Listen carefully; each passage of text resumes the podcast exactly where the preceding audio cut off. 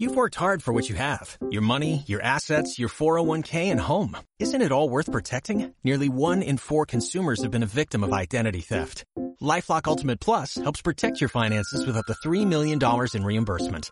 LifeLock alerts you to identity threats you might miss. And if your identity is stolen, your dedicated US-based restoration specialist will work to fix it. Let LifeLock help protect what you've worked so hard for. Save 25% off your first year on LifeLock Ultimate Plus at LifeLock.com slash aware.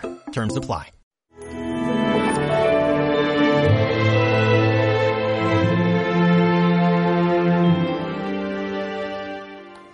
Permaneced en mi amor para que vuestra alegría llegue a plenitud. A veces podríamos tener el defecto de pensar que Dios es alguien muy serio, que Jesucristo era alguien que decía palabras muy trascendentes y siempre con un gesto serio. Bueno, y Jesucristo habla de la alegría. De hecho, permanece en mí para que vuestra alegría llegue a plenitud.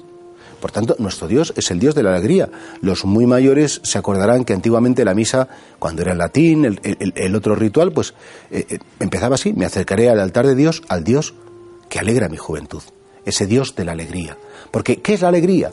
La alegría es el gozo y la contemplación, o el gozo al contemplar la belleza. Cuando vemos que las cosas son buenas, cuando vemos que las cosas están bien, cuando vemos y participamos de la verdad, entonces se produce entre nosotros un gozo que no es un gozo sensible. Cuando Jesús habla de la alegría, no habla de la carcajada, no habla de las risas, no habla del pasarlo bien. Le habla de esa alegría interior de saber que la verdad la conocemos, que la belleza forma parte de nosotros y está ante nosotros, y que la vida es un don que no tiene fin.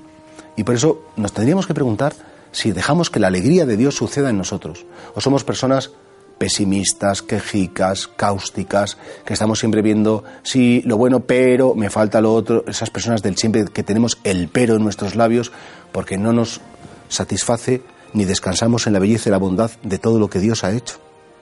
Qué pena pasar una vida en tristeza, qué pena pasar una vida en queja, qué pena pasar una vida en siempre en lo negativo y no descansar en la bondad. Sí, hay muchas cosas malas, sí, pero es que hay muchísimas más buenas.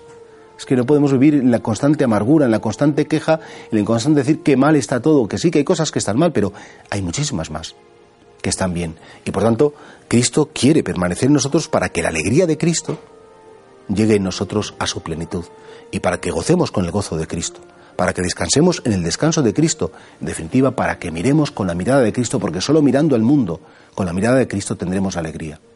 Dios sabe que hay cosas mal, claro que sí, pero sabe que hay muchísimas más que están bien y eso le llena de alegría. Pues que la alegría de Dios sea hoy nuestra alegría.